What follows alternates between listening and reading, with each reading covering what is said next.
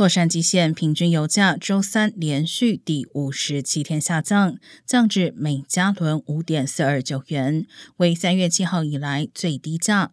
洛县油价此前在六月十四号达到峰值，每加仑要价六点四六二美元。这一波连续下降跌幅达一点零三三元，但平均价格仍较去年同期高出一点零五元。全线油价周三同样连续下跌第五十七天，降至每加仑五点三零四元，是自三月六号以来最低价，但仍较一年前高出九十五点五美分。